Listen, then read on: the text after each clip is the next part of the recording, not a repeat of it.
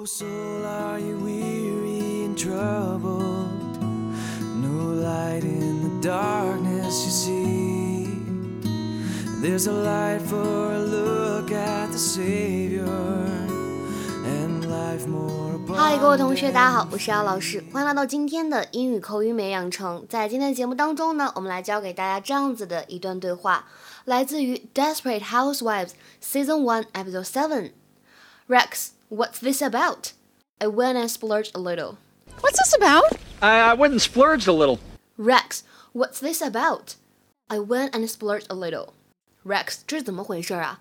我小小破费了一笔。Rex, what's this about?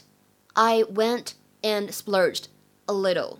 这段对话呢，在读的过程当中，注意一下我们的 and 和 splurged 当中呢，会有一个失去爆破的现象，就会觉得这个 and 末尾的的 会发的非常的轻，几乎没有听出来声音。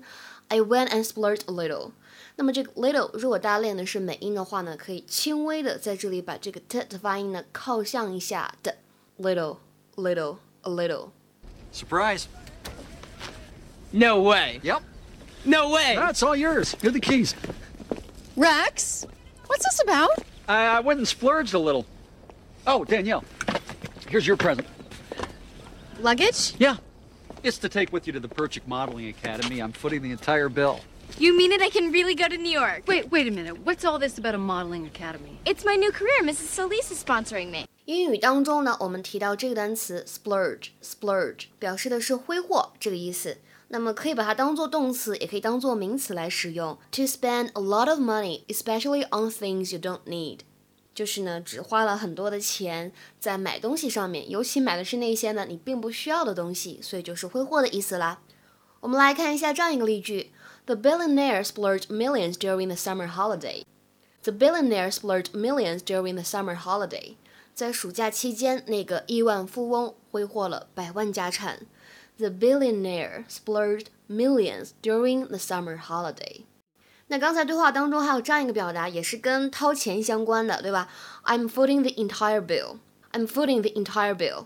我怎么样呢？会支付你所有的这个上学的费用，整个账单所有的费用呢都由我来支出，都由我来掏钱。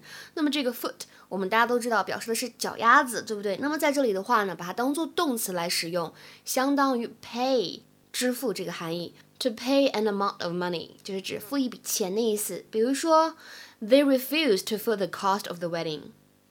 They refuse to foot the cost of the wedding. 他们拒绝支付婚礼的开销。那再比如说，认识了一个新朋友，你们俩一起出去共进晚餐。他说，Let me foot the bill if you don't mind. Let me foot the bill if you don't mind. 如果你不介意，就让我来付账吧。那这个当然感情好了，是不是？那如果是想要 A A 制，怎么说呢？你可以说 Let's go Dutch. Let's go Dutch. 所以不要把它翻译成为让我们去荷兰。这个时候呢，指的是你付你的，我付我的。Let's go Dutch. 今天的话呢，我们来尝试翻译一下下面这个句子，并留言在文章的留言区。I had a splurge and bought two new suits. I had a splurge and bought two new suits. I had a splurge and bought two new suits. 什么意思呢？欢迎各位同学的积极留言。今天的节目呢，我们就先讲到这里了。See you guys around，下期节目再会，拜拜。 Turn your eyes upon Jesus. Look full in his wonderful face. And the things of earth will grow strangely dim in the light of his glory and grace. Through death into life everlasting. He passed and we follow him there. Us in no